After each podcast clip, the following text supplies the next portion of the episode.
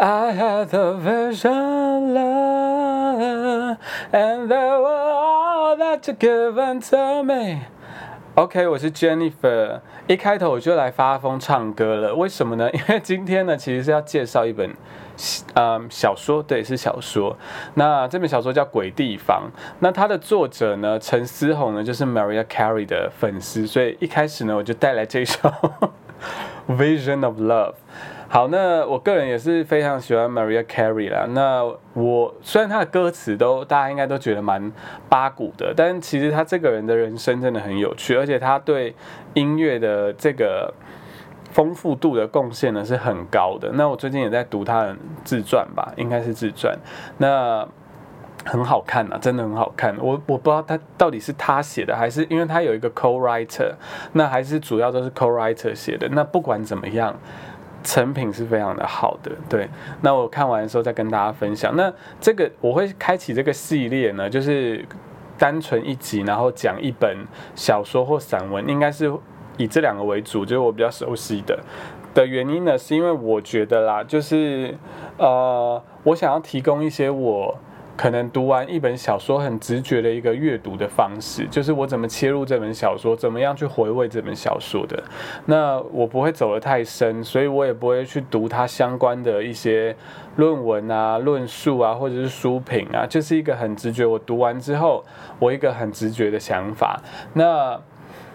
我当然也是想过啦，才会才会录啦，对，也不是那么的直觉，对，它不是一个开箱文，对。那之所以有这样的想法，原因是因为我觉得，嗯，如果我可以很快速的提供一个，不是很快速，就是啊，很在读完的当下，哎，小沉淀一下，就很直接的跟大家讲我的一些看法跟建议你，啊。建议大家的一个读法的话，大家可以去试试看。然后，如果觉得这见解蛮好的，也可以跟我讲。如果觉得我的见解诶有过度解读，或者是有错误解读的地方，我也非常欢迎大家来挑战我的一些想法。的原因是因为我觉得这样才有一种激荡的感觉。事实上，我觉得是这样，就是好创作者，就是作者呢，他提供文字，这个文字呢，如果以 CP 啊，对，不好意思。这个系列不要讲那那些有的没的名词，反正这些文字呢，有点像在玩桌游啦，就是它提供了一些游戏规则。那这个游戏真正怎么玩呢？终终究还是回归到你这个人到底会不会玩游戏，对，还有你跟你一起玩的人玩，嗯，喜不喜欢，想不想要参与这个游戏，参与度真的跟你玩这游戏玩的那种碰撞感、刺激感是有很直接的关系。所以我觉得有点像。这种感觉就是好，作者他给我们一个游戏规则文字，那我们怎么去玩他的文字，怎么去解读他的文字，那就是我们身为一个读者可以做的事情。那越多读者来参与，越多读者来激荡，其实是一件好玩的事情，就这么单纯啦。那呃，鬼地方呢是陈思宏应该在二零一九还二零二零年写的小说，那他有得到台湾文学经典。奖年度百万大奖跟金鼎奖的文学图书奖，那这些 title 我其实都不是很熟，对，我只是收集一下给大家知道呢。这本小说其实得到蛮好的评价了，那也是他的夏日三部曲的第一部。那后面两部我也都没看过。这本书呢，遇见它是一个意外吧，就是我男友在图书馆图书馆 图书馆借了，然后电子图书馆就是十四天嘛，那。为了不去见呢，他读完之后就马上，哎，还是暑天啦，我马上就接着读。那所幸啦，这本小说真的很好看啦，所以我很快就把它看完。那有个有趣的事想跟大家分享，就是其实我读完这小说读到三分之二的时候，我还是觉得它是一个蛮无聊的小说。原因是因为我真的不是很喜欢情节取向的作品，就是。啊，我喜欢《傲慢与偏见》，因为它也是情节取向，但是它就是很好笑。但是我就不太喜欢那种，呃，有点自溺、很多独白，然后又很很多情节，然后又很多人物，就 我不知道。他这本小说基本上就是集结我所有、几乎所有我不爱的元素在里面。但我这种事情必定是很主观的，我还是有这个。这个什么东西，就是他也没有达到我的底线，所以我还是能把它读完。殊不知还好我继续读，他后面三分之一呢真的很精彩，然后他也很完整的交代为什么他是以这样的形式做书写。对我而言，它是一种有点类似写作的实验吧。那他也这个野心其实蛮大的，但他做的真的蛮好，完成度蛮高的。对，那首先呢，我先简单的说一下鬼地方的故事。它故事其实超级无敌简单，就是呢，有一个男孩，他出生在永靖，然后这个他出生在永靖的这个家庭呢，呃，里面呢有五个姐姐跟一个哥哥，所以整简单来说，这个家庭的组成就是一个爸爸，一个妈妈，五个姐妹跟两个兄弟。那这个主角呢，小儿子他是这个家庭里的老幺，对。那老幺呢，在永靖这个地方呢长大，然后后来到这个嗯台北念书等等之类的，后来就到德国去生活了。那一开始是啊去德国当驻村作家嘛，驻点作家，驻城市作家，I don't know，反正就到德国了。然后呢，他就在那边生活，然后生活到后来呢，发生一些插曲，对，他就去坐牢了。那坐完牢之后呢，服完役之后呢，他就回来涌进这个地方。对，简单来说就是这么简单的一个故事。那当中有非常多的呃支线，然后就像我刚讲，它有很多情节、很多的人物、很多支线，然后要很多也都有把它收完啦。对，是一个还蛮精彩的，我就不。就是爆雷了，这样。那我今天想要提供了一个阅读的方式呢，是。嗯，这个方式我就不讲它的名词哦，大家可以有兴趣可以在评论就是回复这样。如果你知道的话，那不知道也没关系，因为这个系列重点就不是这些专有名词。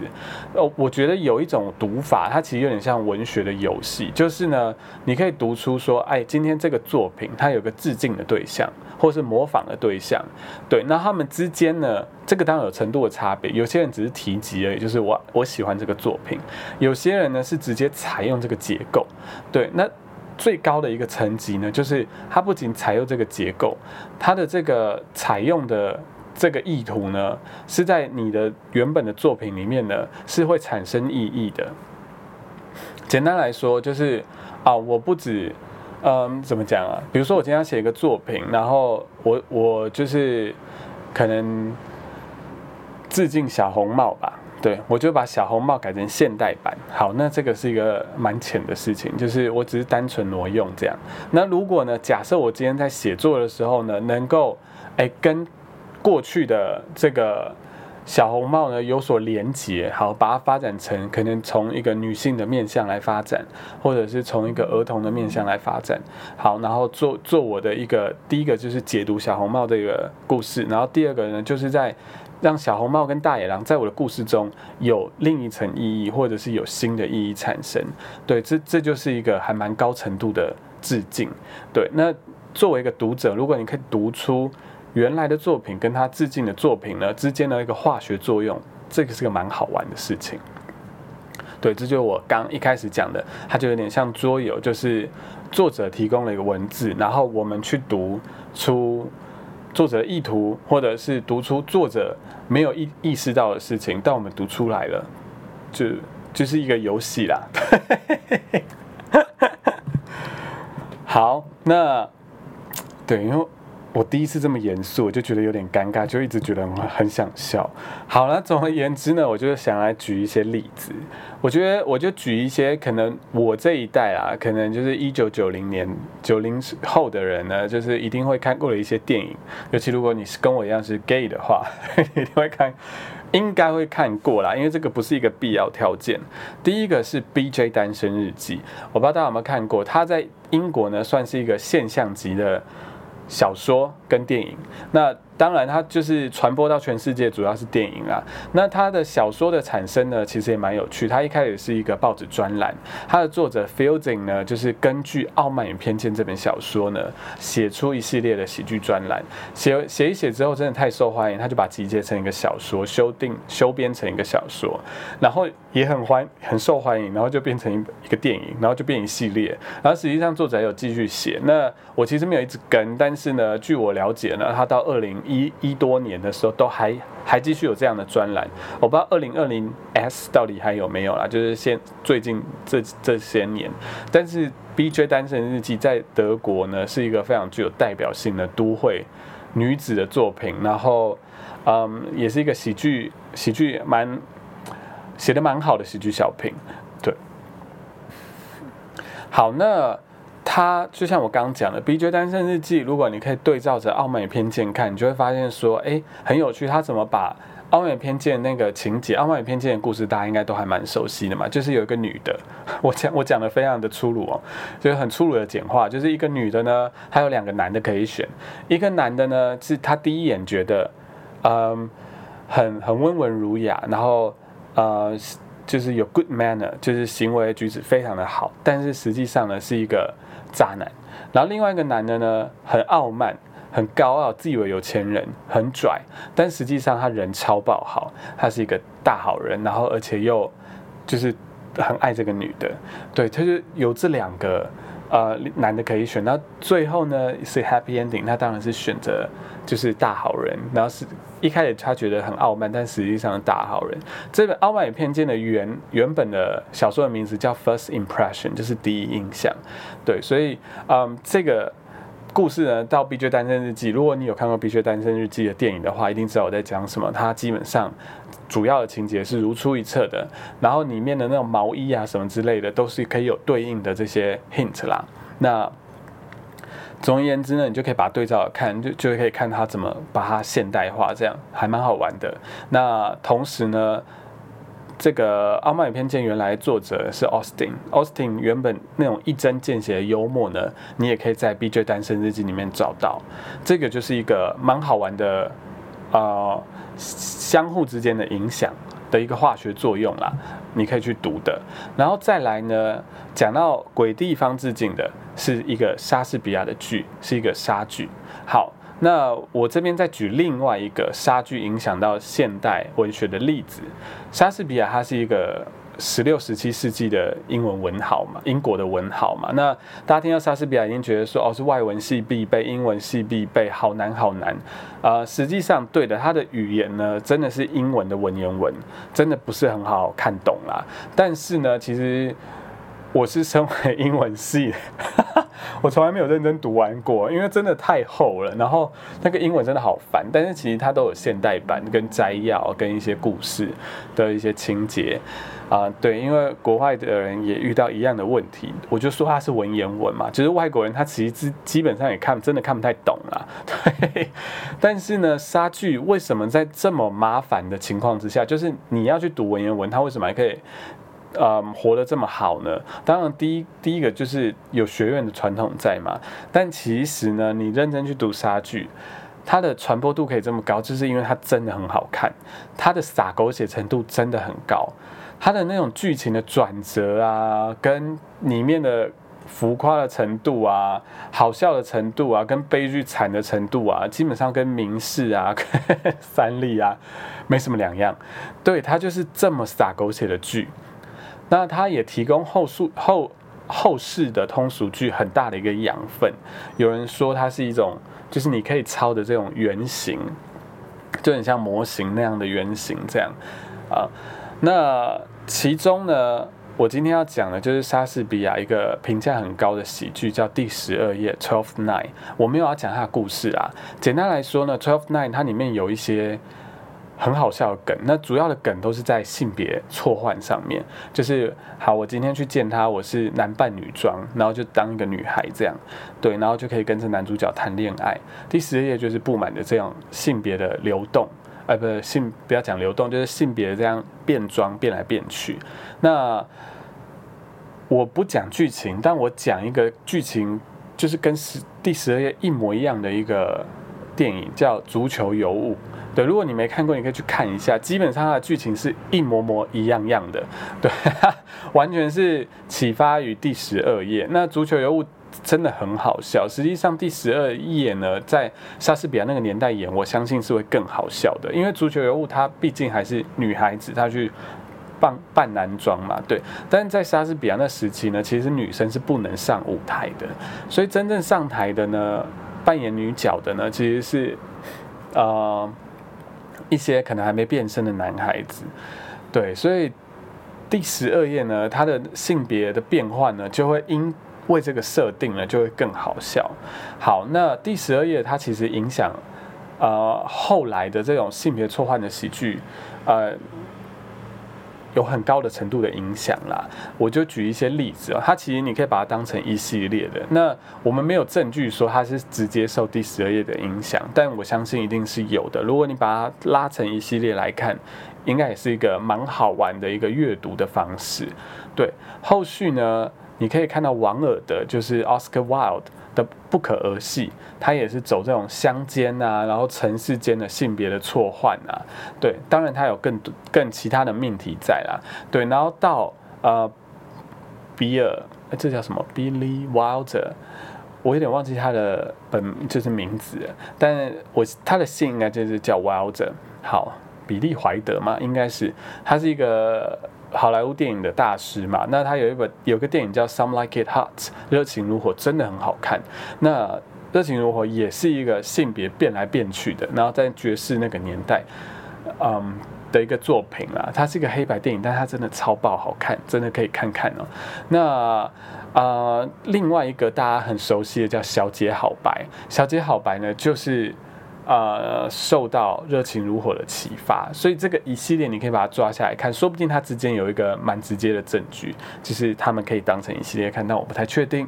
总而言之呢，你是可以把它拿过来比较的，还蛮好玩的一个阅读方式。好，那我们就要回到正题了。鬼地方呢，真正致敬的呢是杀剧嘛，就像我刚刚讲，它是致敬哈姆雷特。哈姆雷特呢，就是大家熟知的 To be or not to be。的那个故事，那他的故事我大致上讲一下。简单来说呢，故事的开始就是啊，有一个丹麦国王死掉了。那国王的弟弟呢，之后就自行宣布说他继承王位，然后他会他就迎去迎娶原来的皇后嘛，就是原本国王的太太，也就是他的这叫什么？哎，国王的他哥哥的老婆是呃。好，我不太懂这些称谓。简单的说，就是他哥哥老婆。但这国王本来有个儿子，就是哈姆雷特，他是丹麦王子。哎，原本的王位应该是要给他，因为他应该是第一顺位啊。没想到他就遇到他的叔叔强行上位，而且他妈呢还被他叔叔娶走。所以在那种这个。大家知道这种国王继承一定是一个很父权的思维嘛？他一定觉得说，哦，大受侮辱，所以，他当然就是非常的难过啊。然后同时间啊，他就是听到守卫说城堡有鬼魂出没，他就很直觉觉得说是有冤案，有冤魂在跑，所以他就跑去追查了。这个鬼魂就告诉哈姆雷特说自己，也就是说。这个鬼魂应该是国王吧？对自己是被他的叔叔呢，就是他自那个国王的弟弟给毒死的。然后他要他儿子就是王子呢替他复仇。那当然了，哈姆雷特就是王子，他不太确定说这鬼魂到底是不是父亲，所以他必须要去试探他的叔叔嘛，看看到底是不是他叔叔毒害他的呃爸爸的。所以他当然用了很多方式啊，就是不赘述。这样，他也装装疯卖傻。那里面最精彩的一个方法呢，就是王子他他就是邀请剧团来，然后演一出戏，然后也邀请了叔叔来观赏。这出戏的内容呢，就是演就是国王被他的弟弟毒害。对，那叔叔看到呢这一幕的时候呢，反应非常激烈，所以哈姆雷特就很确信说。这个鬼魂应该就是父亲，所以我要报仇，一定是我叔叔杀死我爸的。最后呢，这中间又一长串的情节我也省略了。好，那最后的结局我跟大家说，这个也没有爆雷啊，因为这个十六世、十六、十七世纪的作品，爆雷应该没关系吧？这结局就是呢，王子成功了，然后他也成功复仇了啊，就是用毒箭杀死叔叔。但是代价就是呢，他自己也被叔叔的毒酒毒死了，然后他妈妈呢也被叔叔的毒酒毒死了。对，这就是结局。好，那至于呢，就是王这个丹麦国到底由谁来继承呢？因为所有的继承人都死光了。好，然后中间呢还有一个，嗯。哎，我忘记她是公主，应该是大臣的女儿，叫 Ophelia，就是哈姆雷特他的爱的对象啦，就是为了国家，他连爱情都可以舍去的。Ophelia 也被搞疯了，这一些很好看的一些情节，然后包含这个王子本来是就是要去英格兰啊，要要被流放到英格兰，但是他用他的机智呢，就回来这个丹麦，然后去去去杀他叔叔去报仇，这样这些等等之类的，之前也都非常的好看，大家也可以去看。好，那总之呢。我讲到结局的重点，就是想要对比鬼鬼地方。好，鬼地方呢，它也是有爸爸，就是以一个鬼魂的姿态出现，大家可以听得出来嘛，就是跟哈姆雷特很像。所以呢，爸爸呢在鬼地方一样哦，以一个独白出现。那他跟丹麦国王一样啊，就是这爸爸跟丹麦国王一样，就是内心是有一个秘密的。可是比较不一样的事情呢，是这个秘密呢。就是爸这个爸爸的太太知道，也就是这个小儿子回到一开始讲的，就是鬼地方的小儿子的妈妈是知道的，商业伙伴就爸爸的商业伙伴是知道，一起做生意的人是知道的。那这个永进这个地方有一个邻居也是知道爸爸的秘密的。然后呢，我刚刚说了嘛，就是在鬼地方里面，这家族有五个女儿，其中第二个女儿二女儿是知道爸爸的秘密的。只有这本《鬼地方》这本小说的主角，也就是对应哈姆雷特的王子。我等下会说，我为什么笃定他就是王子呢？而是有原因的，是作者很明确告诉我们的。那这个小儿子呢，只有小儿子不知道爸爸的秘密，当然还有其他的姐妹，也有些人不知道啊。但小儿子对比这个哈姆雷特。的王子，王子是知道爸爸的秘密的哦，但是这个鬼地方的小儿子是不知道的，对，所以这个设定其实是蛮有趣的。为什么他不知道呢？好，那我先来说为什么我这么确定啊，这个哈姆雷特里面。的王子就是鬼地方的小儿子，原因是因为就像我刚刚讲，《哈姆雷特》里面有个剧中剧嘛，就是啊，王子找找剧团来，我其实有点忘记是不是他找来的，反正总而言之，那出戏是王子要这个剧团去演的，就是啊，国国王是被弟弟杀害这件事情嘛，毒害这件事情嘛，他要演给那个叔叔看，对，是有一个剧中剧的，然后这个剧中剧呢，很明很明确的。就是让王子确认确定了真相。那在鬼地方里面呢，也有这出戏哦。就是呢，大家还记得，就是小儿子他在德国是因为犯了一些错，所以他去坐牢嘛。那这个牢呢，刚好跟剧团合作要演的呢，就是这个哈姆雷特。哈姆雷特这出戏，对，这是第一件事情。为什么确定这个鬼地方跟哈姆雷特是有关联的？因为作者很明确的写到了。第二个。就是呢，小儿子在《哈姆雷特》这出戏里面演的是哈姆雷特，就是王子本身。这个是，就是一个再明确也不过的一个暗示了。对，那关于这个这这出剧在上演的时候，这个小儿子跟观众有一些互动哦。对你去阅读这本小说也是有很大的影响，但我就选择不讲啦，因为这会减损你去阅读这本小说的乐趣啊。然后再来呢，就是这个哈姆雷特的演戏的时候呢，这个导演很特别，是让这个这出戏有很多个哈姆雷特。这件事呢，我觉得也很值得去探究，因为这个《鬼地方》这本小说，它其实也在写同志，就是白色恐怖下的同志，然后跟。呃，解严之后的同志，跟德国那边的同志的生活，对他都有讲到，所以他是一个政治性蛮强的。那他为什么会说有这么多的哈姆雷特？那跟他想要连接鬼地方跟哈姆雷特有什么关联？其实是可以看在一起的，我觉得蛮好玩的啦。那大家也可以去读读看，其实讲起来是蛮伤心的。对，好，总而言之呢，呃。就是，哎，我我刚刚讲哪？